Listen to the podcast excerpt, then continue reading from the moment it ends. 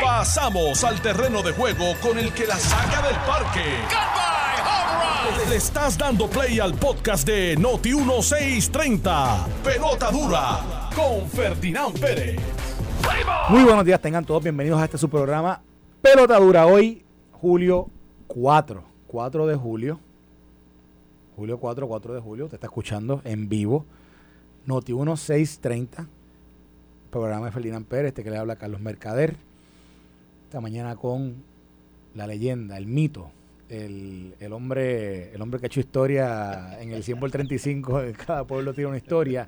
Él se llama Jorge Colbert Toro y aquí le doy lo- la bienvenida y los buenos días. Saludos, Carlos. Buenos días para ti, para los amigos Radio Escuchas de Noti 1630. Como siempre, un placer todos los días aquí, sustituyendo temporariamente al amigo Ferdinand Pérez, que le enviamos un abrazo, Abrazo. y a su familia. Ya va pronto, viene de regreso. Está que- recuperando ya Sí, y sí, está y está cada día más activo. Ahora está todas las mañanas mandando, mandando Mensajes del amanecer. sí, mira esto, mira lo otro, cáigale esto, ve lo otro y yo, pero, pero descansa, descansa, tranquilo que, que tu tiempo viene. Ya Que- mismo, ya mismo. ya mismo tú vienes por ahí. Qué bueno, Eh, qué bueno. A él le mandamos un abrazo a él, a su familia que está allá en su casa y a todos ustedes que nos están escuchando en el 100 por 35 y más allá del mar, donde también hay eh, mucha gente que nos escucha, ayer- mucha gente que nos Ayer sigue. nos escribió una persona, a ver si tengo el nombre aquí, que nos escucha desde por, por las redes. Eh, una persona de Pensilvania y otra persona desde Nueva York. Jorge, Jorge, aquí nosotros tenemos audiencia. Nos escriben de North Dakota, nos escriben de Texas, nos escriben de California, nos escriben de Oregon, nos escriben de... Bueno, un día me escribieron, era que estaba de vacaciones, pero nos escribieron de... Estaban escuchándonos en, en Italia. ¿De verdad? Sí, nos escriben de allá, así que aquí nos escriben Muy bien. o sea, mucha gente que escucha el programa y que siempre estamos agradecidos. eh, incluso que hoy un día un día feriado como 4 de julio, ¿verdad? Que está mucha gente 4 de está aprovechando, ¿verdad? Para estar eh, celebrando la independencia de los Estados Unidos tranquilos en sus casas o, o, ¿verdad? o con la familia, etcétera. Agradecidos de que, de que esta mañana hayan prendido el radio y escuchen el mejor programa de la radio en todo el mundo. ¿Sí, sí o no, mente maestra? ¿En dónde fue que salió eso hoy? ¿En, qué revista? ¿En esa? En una revista que mente maestra esta mañana eh, le llegó por correo. Eh, no había ido el correo hacía como dos días el buzón y cuando fue el buzón encontró esa revista. Este, Jorge, creo que una revista, creo que se llama, creo que se llama The Daily Wire, algo así. Ok. Y ahí decía que el mejor programa de la radio en el mundo entero era ¿Ah, sí? Así que usted lo está escuchando.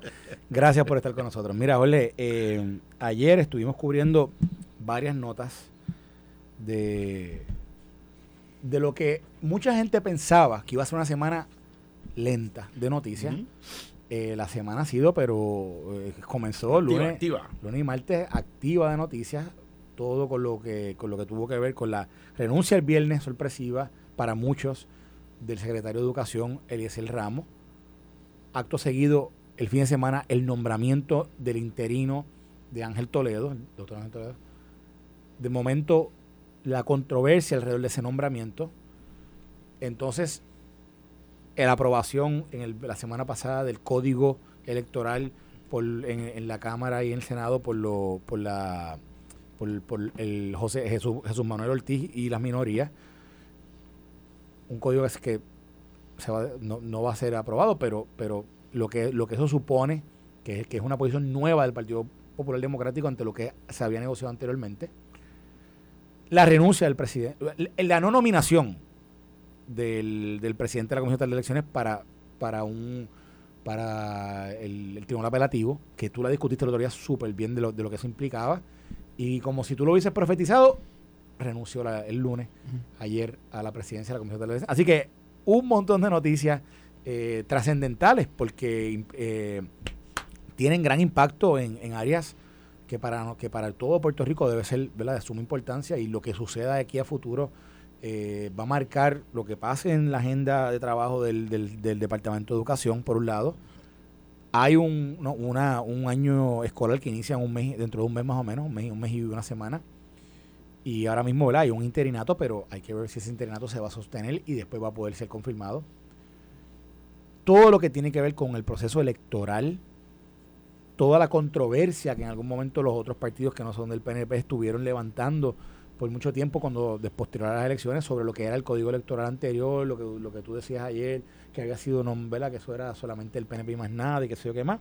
Pues mira, la verdad es que ese es el, ese es el código electoral, señores, que vamos a tener si algo, ¿verdad? algo no, no, no pasase eh, en esta próxima sesión que comienza en agosto.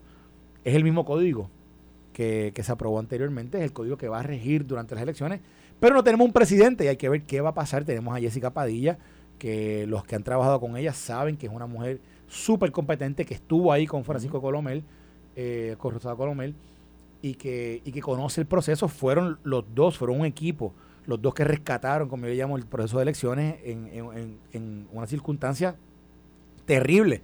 Cuando Juan Dávila puso los pies en volanda y se fue y dejó aquel proceso manga por hombros. si ustedes se acordarán que había un juez que se llamaba Juan Dávila, que era el presidente de la Comisión de Elecciones durante el cuatrienio pasado, y que aquel día, aquel domingo de primaria fue, fue un fiasco, que hubo unas primarias que a las dos y pico de la tarde, eh, tanto Tomás Rivera Chats como eh, eh, yo, sí, este, eh, Aníbal José Torres, salieron públicamente y entre ellos, ¿verdad? Como quien dice, ellos fueron los que anunciaron que se había pospuesto el proceso primarista y, el que quedó malísimo fue el, presidente de la Comisión Estatal de Elecciones en aquel momento y quien vino a rescatar ese proceso y entonces le dio paso a, un proceso de elecciones dentro de un periodo de pandemia.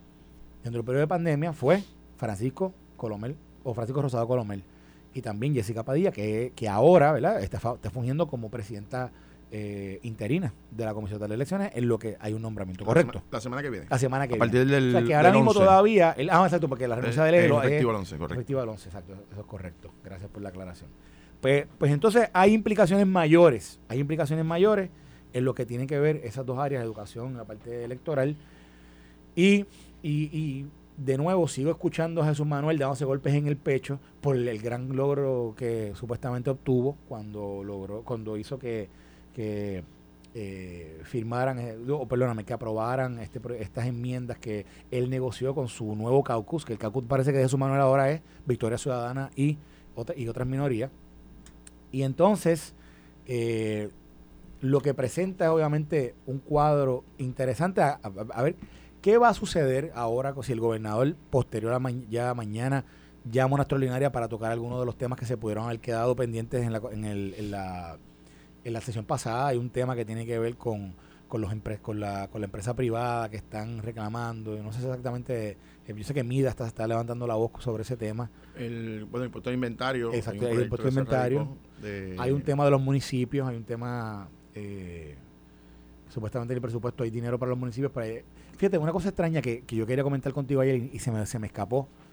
He visto desde la semana pasada en adelante como tres o cuatro alcaldes anunciando bonos bonos a los empleados municipales. Y contrasta con que hace un mes todo, había como tres o cuatro eh, primeras planas del periódico diciendo de que los municipios no tenían dinero para operar. Y de momento uno ve bonos de bonos a empleados y dice, ¿pero qué es esto? O sea, como que hay, hay, una, hay una, disonancia En, la, en la narrativa de que si se ayuda o no se ayuda a los municipios y cuál, cuál es realmente su situación fiscal. Eso también lo quería discutir contigo.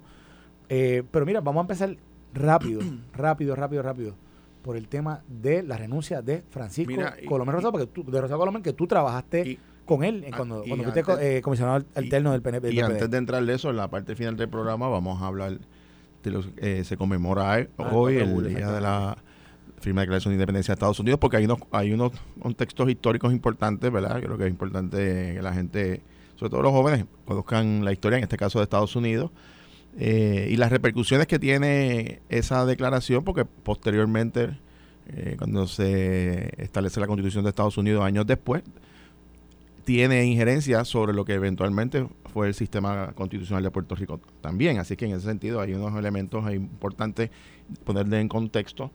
Y hay varios libros ahí, bueno, que les voy a recomendar a la gente para que puedan estudiar un poco sobre estos procesos históricos. Eh, así que eso lo haremos al final del, del programa eh, poner en contexto de qué exactamente lo que se celebra hoy, y cuál fue lo que, qué, hechos y qué ocurrió y cuánto duró y qué fue lo que pasó en esa declaración de independencia de Estados Unidos. me gustaría también escuchar, ahora cuando hablamos de lo de Francisco Colomel, esta mañana Tonito Cruz dio una entrevista aquí en Noti1, donde dijo que iba a ser un fiasco el proceso electoral de no, si se quedaba el código que estaba vigente. Eh, y quisiera, o sea, mira, es más, vamos a empezar por ahí. Dale. Vamos a empezar por ahí. Porque mira, mira lo que yo te voy a decir.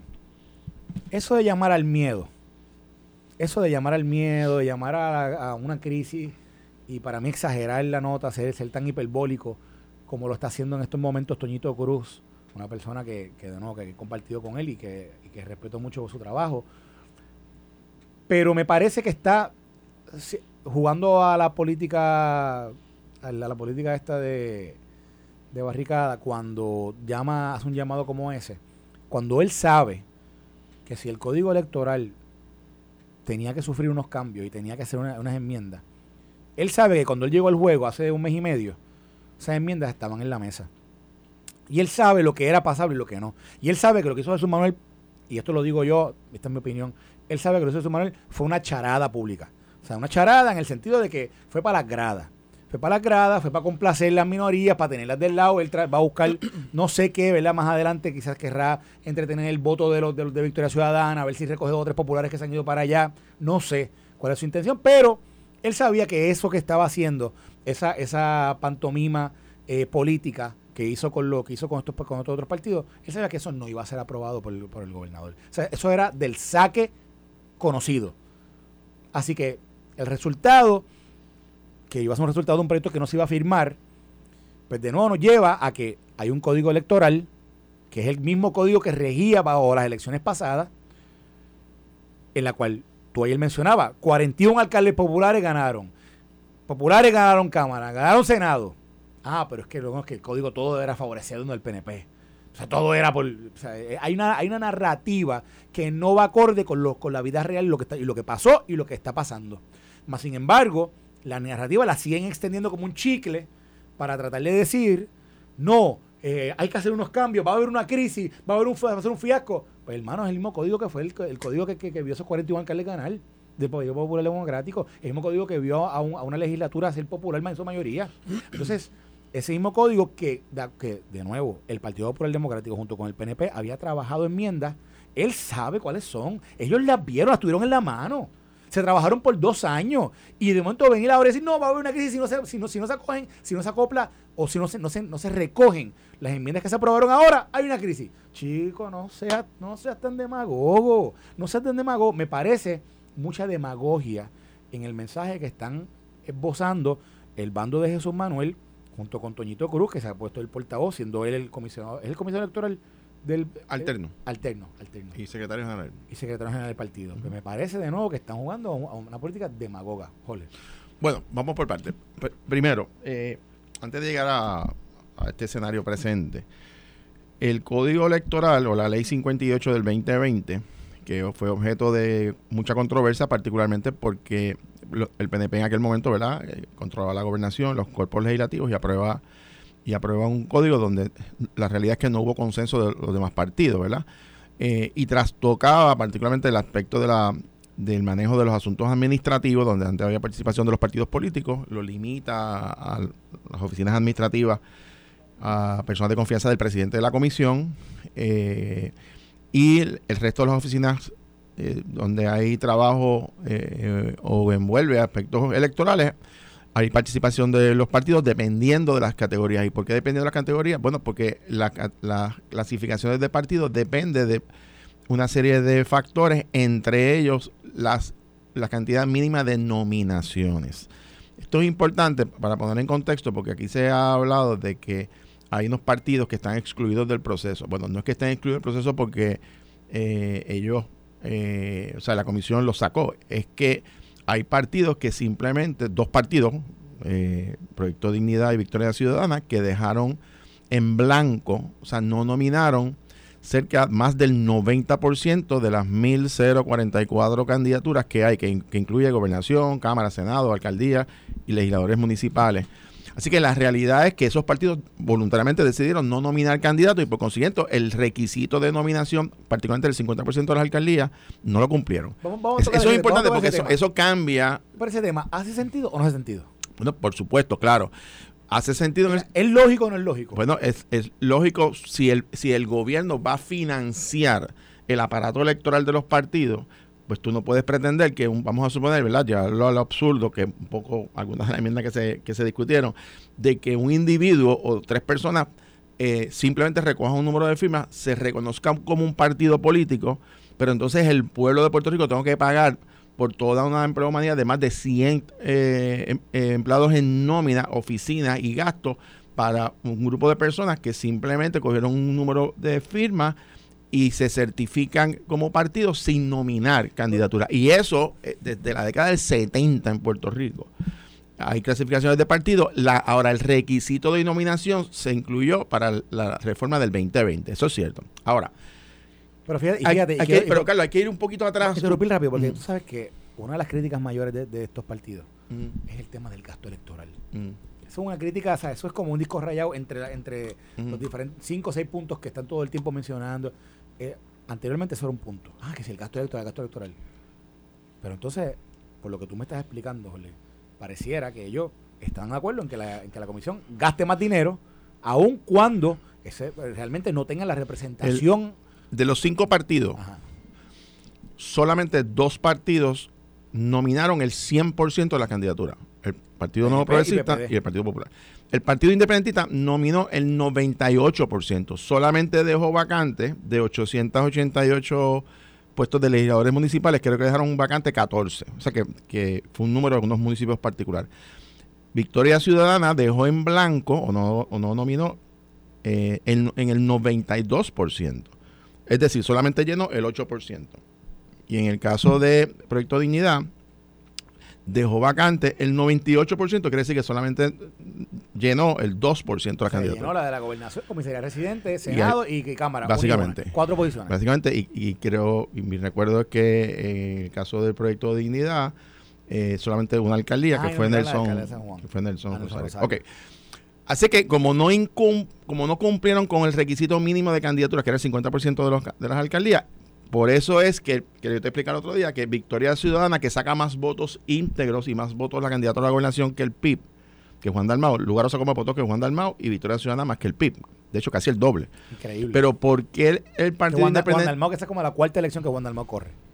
Para gobernador. Bueno, la segunda que corre para la gobernación o la tercera, pero Juan Dalmao, senador. O sea, Juan Dalmao es una persona que ha aspirado y que ha estado en papeleta entrando y saliendo por los últimos 24 años. Pero, pero lo que te quiero traer es que el, punto eh, es que ¿por qué, el, eh, ¿por qué Victoria Ciudadana, a pesar de que sacó más votos que el PIB y, y lugar o más que Dalmau, es, no es el tercer partido en orden de la Comisión Estatal de Elecciones?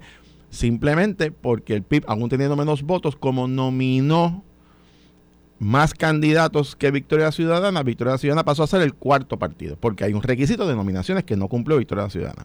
Y eso ya lo revisó el tribunal y así lo ha certificado. Ahora, si el tribunal le dio representación a los cinco partidos en la mesa, lo que se llama la comisión, y ahí están ahí, por eso es que cualquier decisión de cualquiera de los entes de la comisión eventualmente se puede revisar en la comisión. Dicho eso, el punto que quiero traerte con relación a la reforma, y es un dato que no se, ¿verdad? que no se discute, pero un año antes de la reforma del 2020 o de la ley del 2020 del Código Electoral, es decir, en el 2019, la Junta de Control Fiscal publicó, emitió el plan fiscal de la Comisión Estatal de Elecciones. Esto es importante, Carlos, porque la Junta ese año ordena tres cosas.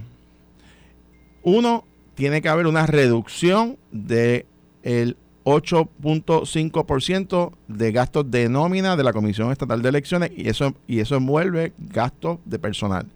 Dos, ordena el movimiento del sistema a uno totalmente electrónico, eh, digitalizado, que es lo que se está haciendo en el código. Eh, importante.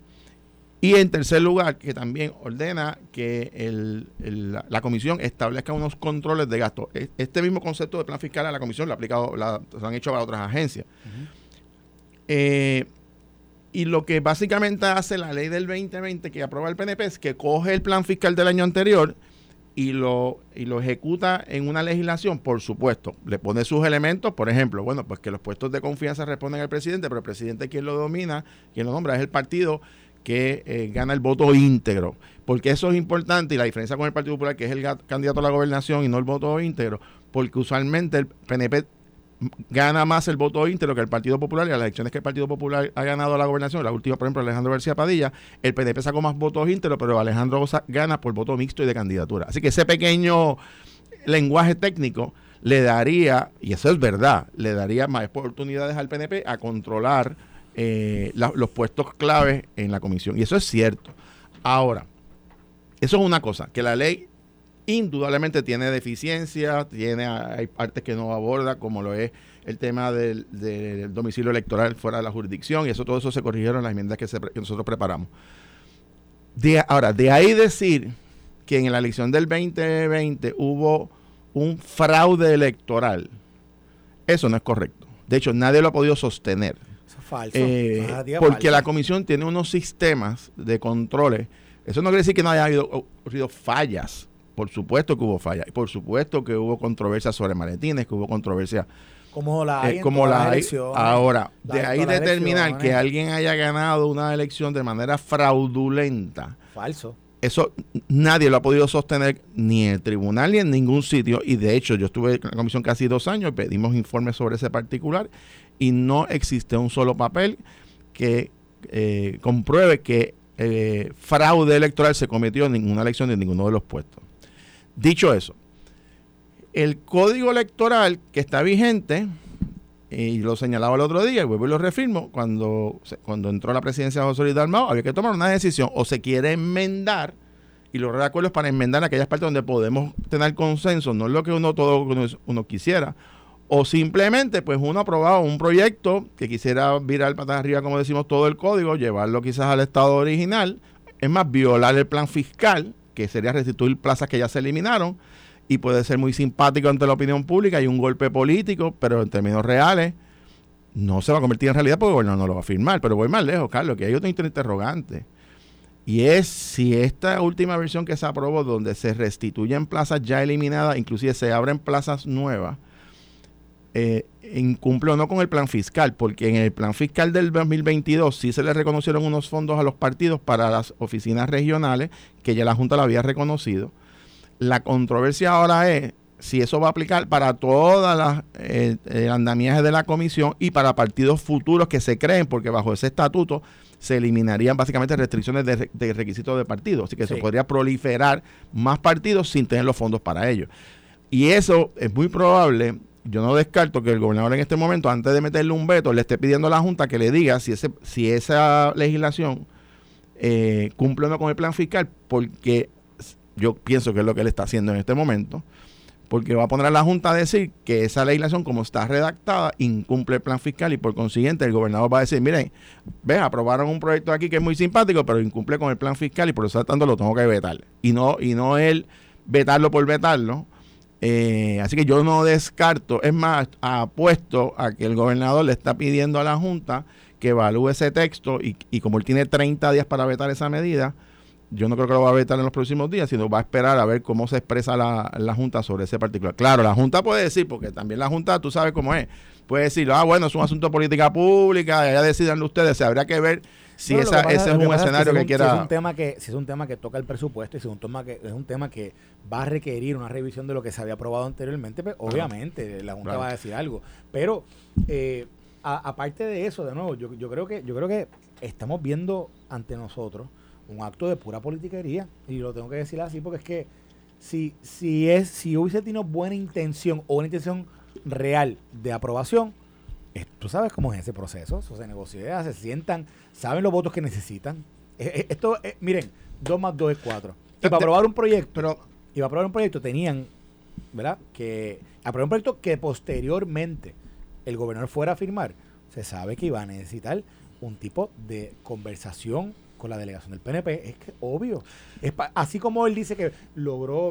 Con, reunirse con estos otros y lograr convencer de, de algunas medidas, porque no todas, porque no están todas las medidas allí que supuestamente estaban pidiendo unos y otros. Pero llegar a eso, él sabía que para que realmente fuera un proyecto que fuera, que se convirtiese en ley, sabía que iba a necesitar el apoyo del gobernador. Y para eso, eso tú, tú sabes si el gobernador va a firmar un proyecto sí o no, antes de tú enviárselo al gobernador. antes de aprobarlo, tú lo sabes. Y ellos sabían que eso no iba a pasar. Así que del saque era futil lo que estaba haciendo como ejercicio legislativo con miras a hacer ley. Eso es lo que, ese es mi punto. Ah, como ejercicio político, pues quizás yo no sé si a él le, si a él le conviene, de no, estarle pana de, de, de Natalia y su corillo, pues está bien. Del nuevo caucus Victoria Ciudadana eh, Partido Independentista, si él cree que ese es su, que ese es el, ese es el flanco que él tiene que hacerle un acercamiento para crecer como partido, porque el partido tiene sus deficiencias en crecimiento, pues esa es, una decisión política que él toma, pero, pero no me venga con el cuento de que esta mañana escucha a Pedro Cruz diciendo, esto va a ser un fiasco, Dios mío, salgan corriendo, mira. O sea, es que o sea, el llamado es un llamado tipo, tipo de hecho, mira, Independence Day película. Bueno, no, está bien, pero cada cual hace su, su, ¿verdad? su estrategia de comunicación, pero lo que te quiero decir es que para tranquilidad de los electores, de hecho, las todas las disposiciones de esta última versión que se aprobó eh, por Cámara y Senado, sobre todo en el voto adelantado, todas esas garantías que ellos pusieron en la ley, los textos básicamente eh, los sacaron de los reglamentos que ya se aprobó desde enero para acá. O sea, los, los, códigos de barra en las papeletas ya eso está aprobado, el, cierre uniforme del, aunque ellos lo están alterando, eh, la, una sola un listado, el, sistema electrónico y la garantía. Eh, cómo va a operar la oficina de OCIPE con relación a esto, qué agencia, cuál, cuál oficina va a estar regulando los trámites, cómo es que los ciudadanos cuando entra el sistema electrónico tienen que confirmar a través de correo electrónico y de su sistema. O sea, eso básicamente está bien adelantado. Eh, no hay ninguna situación, por lo menos hasta que yo por lo menos salía de allí, de que ponga en peligro la legitimidad de una elección. Ahora, pero la realidad es, La, realidad es, al terminar ese tema, es que altamente probable, ¿verdad? Digo, aquí nada es absoluto en la vida, ¿verdad? Pero dudo mucho que el gobernador de Puerto Rico no lo va a firmar. Ve, eh, firme una medida que sus delegaciones en Cámara y Senado, su comisión electoral y su comisión alterna han rechazado, pues sería quedarse solos, que lo dudo. Yo creo que el gobernador va a vetar eso. ¿Cuándo y cómo lo va a vetar? Pues eso de, él, ¿verdad? será su juicio. Por eso te digo, sabe Dios si está esperando alguna comunicación de la Junta Control Fiscal que le, que le que, está de haga el, planteamiento. Eh, honestamente, pero tiene 30 días. 4 de julio, así que ya, ya en la semana sabremos realmente el, el desenlace de eso. Pero Vamos a pasar brevemente, pero vamos a regresar la, la implicación de la renuncia de Francisco Colomel dentro del proceso. Tú acabas de decir un montón de cosas que se han aprobado, un montón de cosas que están encaminadas. ¿Cómo eso se afecta o no se afecta con la salida de Francisco Colomel Rosado de la presidencia de la Comisión de Elecciones? Nosotros pausamos y regresamos. Estás escuchando el podcast de Pelota Dura, en Noti1 con Ferdinand Pérez. Bueno, y regresamos aquí con este su programa Pelota Dura, este que les habla Carlos Mercader, junto con el látigo. El látigo a veces es de acero, a veces es de cuero, a veces es de, de plumas, pero siempre un látigo. Aquí está Ole el Toro esta mañana conmigo y estamos aquí discutiendo todo lo que tiene que ver con las implicaciones, ¿verdad? De todo este tema de de lo que se ha legislado eh, en, lo que supuestamente son es unas enmiendas al, Código Electoral actual y también la, la, implicación y las repercusiones que tiene la renuncia del juez Francisco Colomer, Rosado, Colomer, Rosado Colomer, eh, las implicaciones que tiene con mira a, a, lo que a lo que se ya está ahí a la vuelta de la esquina que, que comienza un proceso electoral, ya en diciembre comienza la erradicación de candidaturas y entonces de ahí para abajo eso es trabajo electoral todo el tiempo, trabajo fuerte en términos de lo que son las campañas, las primarias y posteriormente las elecciones. Pero antes de, en lo que es esa repercusión de esa, de esa renuncia, eh, estábamos discutiendo esta narrativa que ha creado Jesús Manuel como nuevo presidente del Partido Popular Democrático con su equipo de trabajo.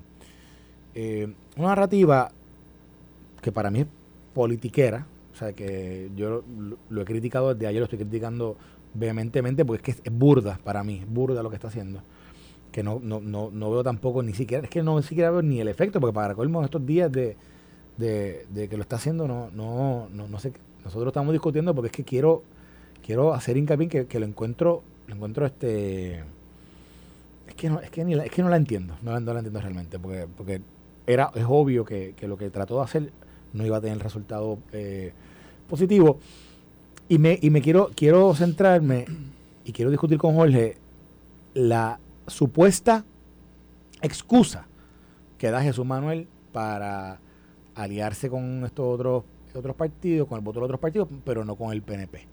Porque básicamente dice Jorge que supuestamente que no, que él no quería sentarse con el PNP a negociar porque pues no quiere parecerse a ellos, Mm. porque pues él con los otros él puede negociar. Explícame eso.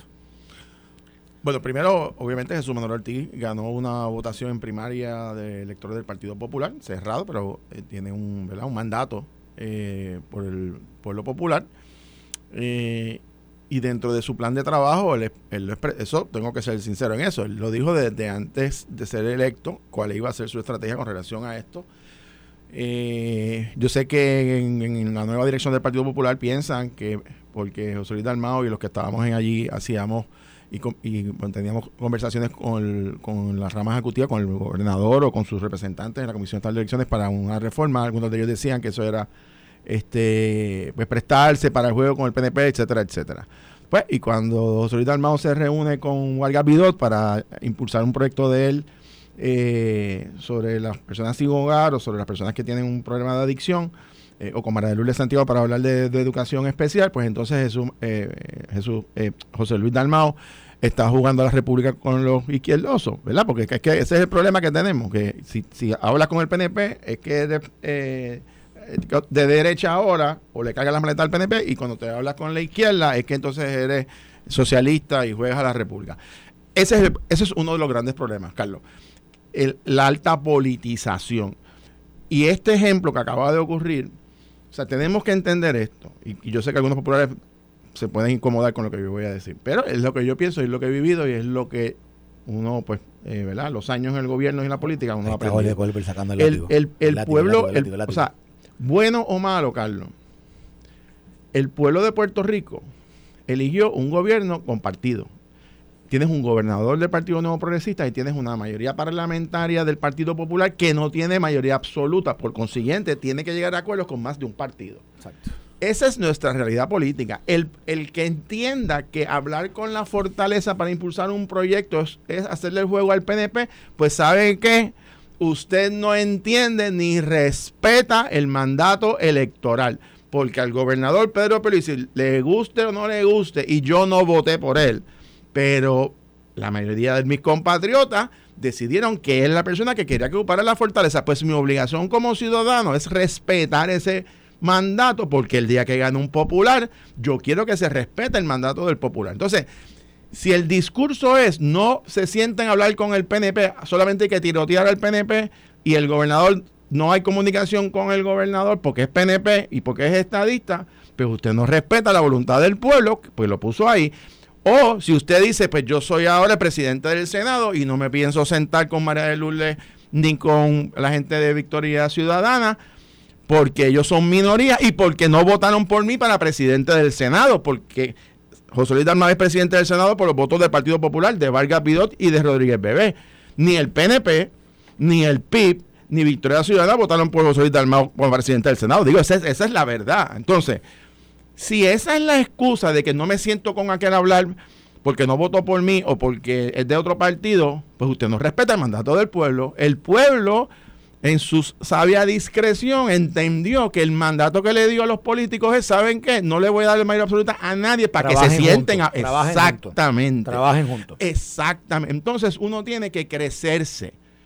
Y cuando nosotros nos sentamos a hablar, la primera reunión en la Comisión Estatal de Elecciones de los comisionados del Partido Popular, de Ramón Torres este servidor, la primera conversación sobre el código electoral fue con el PIB. Yo fui a la oficina del comisionado. La segunda fuimos los dos, Ramón Torres y este servidor, al proyecto, a, a Victoria Ciudadana. Fue la segunda oficina que visitamos. Y nos sentamos en la oficina de ellos. Estaba la comisionada y el alterno de entonces. La tercera reunión fue con el proyecto Dignidad, en la oficina de ellos, que lo fuimos a visitar. Y la última fue con el PNP. Esa, es, e- esa fue la realidad de lo que pasó allí. Y hubo partidos que nos dijeron, mira, nosotros creemos que esto de- debe ser las reformas, pero públicamente no lo vamos a endosar nunca ni le vamos a dar el voto porque nosotros no creemos en ese sistema. Y hubo otros partidos que dijeron, mira, no te vamos a dar ningún borrador, lee esta columna y esta ponencia que mandamos a la Cámara hace un año. ¿Eh? Es- Esa es la verdad lo que pasó allí. Sí. Y la realidad es, Carlos, que de lo que se pudo llegar con el PNP, que fueron 35 cambios, eran cambios buenos para todo el mundo. No es para un partido, ni para dos partidos, era para todos, porque estaba concentrado precisamente en las garantías de proteger el voto adelantado, el asunto del domicilio electoral, el tema ¿verdad? de las garantías para un sistema electrónico que nos vamos a mover. Eh, y esa es la verdad. Entonces, algunos lo vieron que va, ah, porque como se llegó a acuerdo con el PNP y los partidos electorales no quisieron eh, participar del proceso, pues había que volarlo en canto todo. Ah, bueno, pues, pues eso fue lo que pasó, ¿verdad? Ahora, la, la nueva versión que estaba cobijada bajo esta teoría de que no puedo hablar con el PNP porque es todo contra el PNP, está chévere, eso es bueno para el debate político, ¿verdad? Y para una primaria. Pero para, y, ahí, es donde yo te quiero traer el punto y te quiero subrayar, Carlos. Una cosa es el debate político partidista. Otra cosa es el debate de política pública, que son dos cosas distintas. muy distintos. El proyecto de José Luis Dalmao del Senado era un asunto de política pública. Este proyecto, que probablemente viola el plan fiscal, que altera procedimientos ya establecidos y quiere retrotraer a un sistema que la, que la propia Junta, que ni siquiera hay el dinero para eso, pues deja de ser un asunto de política pública porque se coloca entonces en un debate de todos contra el PNP. Y tan es así que yo pienso que fue el error que cometieron. Tenían que haberse sentado con el PNP en un momento del proceso. porque es que si, tú querías que fuera una ley de verdad, el gobernador tiene que, firmarla. Firme, tú tienes que haber negociado con ellos. Tan sencillo como eso. Pero además, Carlos, porque aún si el gobernador, como tiene derecho, ¿verdad? Constitucional, esa es su, prerrogativa, puede vetarla.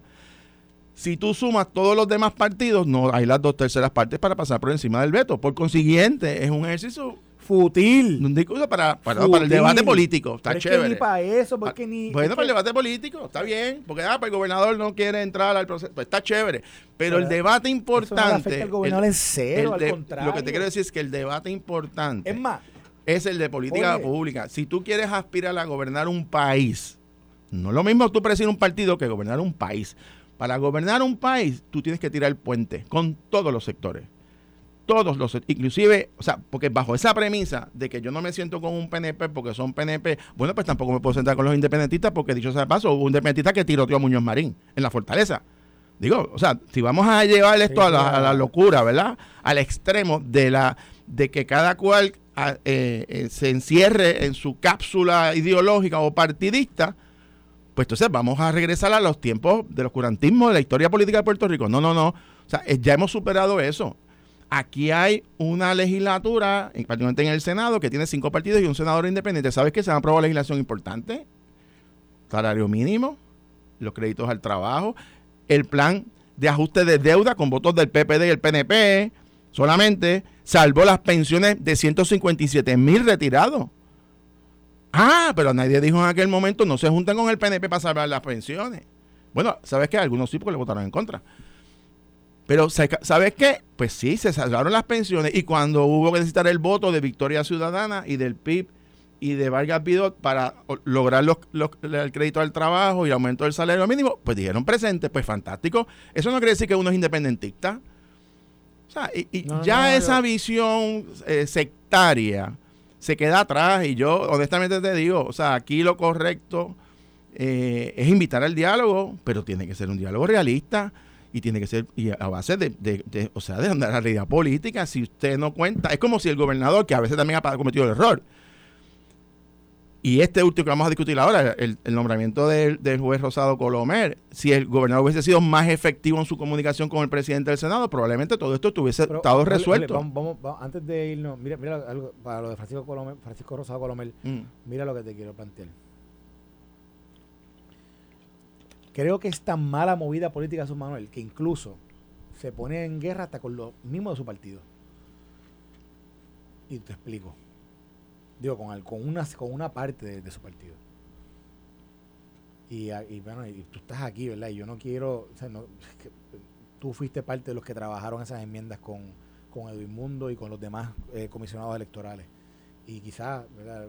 difícil ahora mismo yo de poder decir, no, se ponen malas, se ponen en guerra contigo, pero pero cuando, cuando tú o el equipo de trabajo que había anteriormente, que era de, de José Luis del Mau como presidente del partido, cuando se sentaron a hacer este, este, este, este trabajo de enmiendas, lo hicieron con, lo hicieron con la intención correcta de que eventualmente se convirtiera en un proyecto de ley y eventualmente el gobernador lo firmara. E incluso lograron que en un momento dado el gobernador saliera públicamente a decir, yo lo voy a firmar cuando se llegue aquí. Están trabajando los últimos detalles. Entonces, lo que se iba a convertir política pública, de momento Jesús Manuel, él mismo es el que dice, eso, eso, eso apesta, eso no es. Tirando por la borda el trabajo que se había hecho. Trabajo que, de nuevo, que no se hizo de un día para otro como fue esto. No fue, esto fue ah, de un día para otro, chiquichilla, foto, Twitter, va, eh, estamos juntos, eh, lo hicimos. Qué estupidez, mano, qué estupidez de movida. Porque al final del día, de nuevo, no le añade votos, no le añade nada al, tema de política pública, no le añade nada al, proyecto, a los proyectos que supuestamente había que, había que realmente eh, pasar para que se pudiera enmendar el código. No cambia nada el proceso político electoral que al que nos vamos a enfrentar, que sea, que, sea, distinto a lo que fue el 2020. No pasa nada. No pasó nada. Hicieron el chiste, una charada. Y yo digo, wow, y ustedes la están celebrando en serio. ¿Qué narrativa es esta? ¿Quién le está dando? Yo no entiendo, honestamente no lo entiendo. Pero ahora vamos a lo, a lo, del, a la renuncia del presidente de la Comisión de Elecciones, que ya hemos dicho lo importante que fue un momento dado y que hasta, hasta el día de ayer, yo estaba, vi una, una entrevista que dio, o un tweet, no me acuerdo qué fue lo que leí, creo que fue, no sé si fue una entrevista que dio la comisionada electoral del Victoria Ciudadana, que yo ni yo no, la conocía, pero hasta ella le envía como un mensaje diciendo gracias por tu, gracias por tu apertura, gracias por el trabajo que hiciste. O sea, ella reconoce el trabajo de Francisco Rosado Colomel. Eh, y así he escuchado otras voces que trabajaron con él, que, que, que había hecho un gran trabajo para, para poder manejar lo que estaba manejando. Que, ojo, señores, yo no sé cuántos comisionados, cuántos presidentes de la Comisión Estatal de Elecciones han tenido que manejar cinco comisionados electorales, pero él lo estaba manejando. Eso, eso, no, eso no es tan sencillo. Él tuvo que manejar todo el proceso de la, de la pandemia. Eso no fue tan sencillo. Eh, la votación, o sea, los colegios electorales dentro de la pandemia ha tenido que manejar todas esas renuncias de los ocho alcaldes corruptos que se fueron por la vía del ponche con, el caso de Santa María. Y él y la Comisión de Elecciones bajo su, bajo su mandato tuvo que manejar en 30 días procesos electorales en diferentes pueblos de la isla la logística de eso, bregar con los dos partidos de esos municipios, bregar con los candidatos, hacer el proceso de evaluación de esos candidatos. Es un proceso complicado, porque es un proceso, no es natural. O, no es que no es natural, no es normal dentro, pues, dentro de, un proceso de cuatro años después de un proceso de elecciones. Y, tuvo que manejar eso. Manejó la, manejó la, la, elección de los delegados de los delegados congresionales, donde por primera vez una persona, write sale electa y tuvo que ver cada uno de esos votos y asegurarse el, son cosas que, sus, que han sucedido en estos últimos dos años y medio, tres años, que son particulares y, distintas a lo que normalmente un presidente de la Comisión de Elecciones había manejado anteriormente. Y las ha manejado con yo creo que con gran interesa. No me he escuchado ningún escándalo de la Comisión de las Elecciones, no me he escuchado ningún ninguna pelea de estas que anteriormente quizás en otros momentos se han dado entre comisionados que se, se, insultan, mira que aquel está favoreciendo este, está favoreciendo el otro. Pues es que eso pasa todo el tiempo. Y entonces, por un tema de un nombramiento judicial, lo ponen a él contra la pared. ¿Y qué dice el hombre? Bueno, pues yo voy a renunciar porque yo no, estar, yo no voy a estar... o sea, son mis habichuelas que están en juego. Claro. Eso la bichuela, al final del día, es, eso. Es un, es un tema de protegerse de él. Porque ya bastante, ya bastante se, expuso allá afuera. Y, y, ha, llevado un trabajo también llevado, ¿verdad? Con, con, que tú conoces más interioridades que yo, porque yo, honestamente, yo no, no, estoy muy cercano a ese proceso, no lo puedo ver tanto, pero por lo que se ve, hay frutos de los cuales él puede decir, mira, estos son logros míos, logros míos, logros míos, obviamente, y del equipo de trabajo, ¿verdad? No, nada, nada de, eh, de él solo, pero él lo dirigía ese proceso. Eh, yo, yo, yo traigo todo esto porque esto es un momento, es una coyuntura complicada. Estamos ya en agosto, como quien dice, entramos ya hasta este julio, julio es un mes que hay mucho, mucho tiempo de vacaciones, mucho tiempo libre. Entramos, él no va a estar, eh, no, va a haber presidente, va a haber una presidenta, una presidenta interna de 11 de julio en adelante pero como tú decías, ya habían, ya han pasado tantas cosas, ya, hay, ya, ya se habían aprobado el tema de las, de, las, de las papeletas, se había aprobado, tú dijiste ahorita un sinnúmero de cosas que, que el proceso está corriendo. ¿Se interrumpe ahora con la renuncia del Bueno, no se interrumpe el proceso porque está encaminado, pero eh, ciertamente el, el, ah, va a haber un periodo de tiempo en lo que se estabiliza, eh, ¿verdad? La, la operación de la comisión, probablemente va a haber cambios en posiciones de confianza, etcétera Eh, pero déjame un poco, Carlos, separar. Yo, yo creo que en, el, en, este análisis que estamos haciendo y, discusión, o diálogo más bien, tenemos que separar el proceso que se dio, las circunstancias del proceso y los méritos del juez, porque son dos cosas que tenemos que mirarlas separadas. Y déjame empezar primero por, por los méritos del juez. Eh, eh, y mi experiencia con él en la Comisión Estatal de Elecciones. El juez eh, Rosado Colomer, aparte de ser un jurista, es ingeniero. O sea, es abogado e ingeniero. Eso le da, le dio un, expertise, sobre todo en la preparación de la comisión a nivel estructural y a nivel reglamentario, sobre todo la, integración de un sistemas electrónicos ahora y de, y de cambiar las estructuras, eh, él es una persona, y tú ibas a la oficina y él tenía ya en las paredes cada, o sea, bien estructurada, bien organizada. Sus decisiones como juez, como jurista que es, pues eh, eh, son redactadas por un juez. Así que tienen un formato muy meticuloso, es una persona muy disciplinada, muy responsable, eh, con conocimiento. No hay duda que tiene los méritos para ser la presidenta de la Comisión de Elecciones y pasar a juez del apelativo también. Eso, no, no creo que está en discusión. El problema que hubo aquí, Carlos, en su origen, y, y, ¿verdad? y, hay responsabilidad de muchas personas, pero tenemos que entender, y es aquí en donde yo vuelvo y hago el hincapié, uno tiene que trabajar a base de las realidades. Y, el pueblo de Puerto Rico, en su mandato electoral, estableció un gobierno compartido. ¿Qué quiere decir eso? Que las responsabilidades y las decisiones son compartidas. Entonces, cuando inicia el cuadrenio y no se dan acuerdos en ciertos nombramientos, porque el gobernador no quiere consultar el nombramiento, o se forma una controversia en la Cámara o el Senado, etcétera, etcétera, ¿verdad? Y viene el famoso caso ante el Tribunal Supremo que, eh, por un lado, gana el Partido Popular que determina que la parte esta del Código Electoral de, que pone al propio tribunal a resolver la controversia del juez presidente eh, es inconstitucional y por consiguiente elimina esa parte y deja todo lo demás, que fue un triunfo para el Partido Popular, pero luego el Tribunal Supremo también determina en favor del gobernador que los puestos en donde, hasta que no se ve venga su sucesor, aunque cierre, por ejemplo, una sesión eh, legislativa, se quedan ahí indefinidamente. Eso tuvo un efecto, nos queramos verlo o no, tuvo un efecto de trastocar las prerrogativas constitucionales de la Asamblea Legislativa. Entró la rama judicial, prendió una fogata en la legislatura. ¿Por qué? Porque le dijiste, ¿sabes qué, Senado? En la Constitución te establece que tú tienes el poder de, de conseguir consentimiento del nombramiento, pero cuando el gobernador le dé la gana de no nombrar a nadie y esté ahí sentado, se queda hasta la eternidad mientras el gobernador quiera y esté en ese cargo.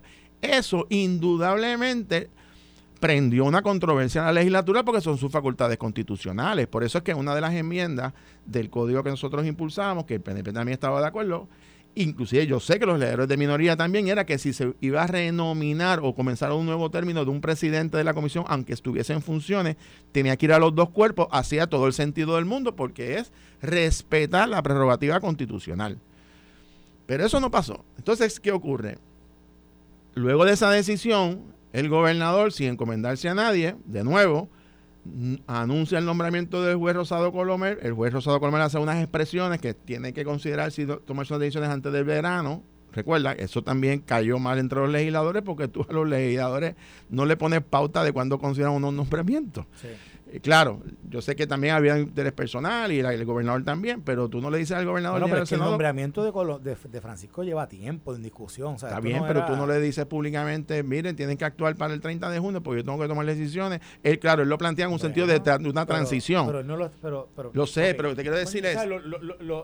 no me digas a mí que los legisladores son tan tochi que porque el hombre diga algo así, ay, pues, ah, pues mira, me tumbaste la paya, pero toma. No, chicos, porque eso no es la razón. no, chicos, es que esa no es la razón, Carlos. No, yo sé, pero no puede ser, pero en serio tenemos unos legisladores, unos legisladores tan de cristal. No, es que, es que, es que, Carlos, cuando tú eres un nominado, sobre todo a la judicatura, tú no haces expresión hasta las vistas públicas. Eso, eso es como que bastante básico. Claro, es el presidente de la comisión y, y concedía entrevistas. Yo lo entiendo y ese es su derecho. Y pues, yo no tengo ninguna crítica sobre eso. Lo que sí te planteo que creó la, la ¿verdad? El, pensamiento en la Asamblea Legislativa era que, que si el Senado confirmaba al juez Rosado Colomer como juez del apelativo, la interpretación a base de la decisión del Supremo, es que entonces él se podía quedar como presidente de la comisión a la misma vez, indefinidamente, sin pasar por el crisol de los dos cuerpos. ¿Por qué? Porque el código electoral dice que el presidente de la comisión tiene que ser un juez del tribunal de primera instancia al momento del nombramiento. Y subrayo eso. ¿Qué quiere decir eso? Que en el caso de un ascenso, mientras esté en el cargo, en la interpretación que se le dio, no tendría que regresar a la legislatura, particularmente por la decisión del Supremo. Eso planteó un problema a los legisladores porque eso sí sería usurparle poderes constitucionales. Por lo tanto, lo correcto que debió haber hecho el gobernador, a mi juicio, era primero resolver el asunto de la Comisión Estatal de Elecciones en diálogo con, el, con bueno, por ejemplo, si el presidente de la comisión, yo no sé esto, si su decisión era salir de la comisión para irse al tribunal de apelaciones, si, si esa era su preferencia, ¿verdad? No estar más en la comisión. Pues fantástico, pues entonces tú te sientas, gobernador. Yo me siento como presidente del Senado, mira, voy a nombrar a la, jueza, que es lo que presumo que va a hacer el gobernador, voy a nombrar a la jueza Jessica Padilla para la presidencia y vamos a hablar de la posición de presidente alterno. Pues, pues, eso no es tan complicado, o sea, es bastante básico por eso, pero, pero, no se dio. Entonces, ¿qué sucede? Ahora la teoría va a ser, Carlos, te, adelanto por dónde viene, que es asumir la misma posición como algunos populares se trancaron que no quieren hablar con el gobernador, pues ahora el gobernador no va a hablar con el Partido Popular y va a decir, yo voy a, nombrar voy a dejar interina indefinidamente a la jueza Jessica Padilla porque va a ser la decisión del Supremo, no tengo que consultarle a nadie. Bueno, él puede intentar hacer eso y quizás el tribunal se lo avale. Pero lo que va a crear la comisión es un caos. Porque entonces ahí sí te digo que va a tener cuatro partidos paralizando procesos, deteniendo la HIP, cerrando la comisión, porque eso va a ocurrir entrando el año electoral y eso será un desastre. Por lo tanto, el gobernador, en vez de hacer nombramientos, lo correcto, si yo fuese asesor del gobernador, le digo, gobernador, mira, antes de, volver a renominar al juez Rosado Colomer, siéntese como presidente del Senado y atienda el asunto de la comisión y después se trabaja el nombramiento del juez, hay, tiempo. El, juez se le vence en diciembre, falta una sesión, puede haber una extraordinaria. El Senado puede actuar, autoconvocarse para atender el nombramiento. Pero, vamos, a hablar, en plata. El Senado no lo quería allí. O sea, el Senado. Bueno, lo que pasa es. Por eso es que usted separe las cualidades. El Senado lo que ocurre es que después del cambio de la presidencia, el presidente del PPD y su, su secretario general pues, de público conocimiento dijeron que la nueva administración del Partido Popular no quería el presidente Rosado Colomel en la comisión de elección, después le puso la cruz. Nosotros nunca dijimos eso. Ese es el logro de Jesús Manuel como o sea, él dijo, esta persona no puede ser. Esos son los logros. y, y, nosotros lo que habíamos planteado era que había que esperar a que se diera el proceso y dejar que se resolvieran las controversias, particularmente lo que tiene que ver con la implementación del Código Electoral. Y nuestra, por lo menos nuestra experiencia con él aunque uno tenga diferencias en algunas de sus decisiones, pero fue muy afable, fue muy, respetuosa y, muchas de sus decisiones, la mayoría de sus decisiones, a nuestro juicio, eran correctas. Otras no, pero ese es parte del proceso. Uno no pretende que, las ganarlas todas, ¿verdad? Sobre todo en la comisión de estas elecciones. Y manejar la comisión es bien complicado, son cinco partidos a la vez. Eh, pero el proceso es lo que a mi juicio afectó todo esto y la manera en que se manejó incorrectamente. Bueno, pues ahora nosotros vamos a ver lo que va a pasar en la Comisión de Elecciones. Evidentemente va a tener que un nuevo presidente, que posiblemente sea Jessica Padilla, la que se quede allí de momento. Eh, y hay que ver si el gobierno finalmente la nombra eh, como presidenta y lo que va a pasar en el Senado con ese nombramiento. Esto fue el podcast de Noti1630. Pelota dura con Ferdinand Pérez. Dale play a tu podcast favorito a través de Apple Podcasts, Spotify, Google Podcasts, Stitcher y notiuno.com.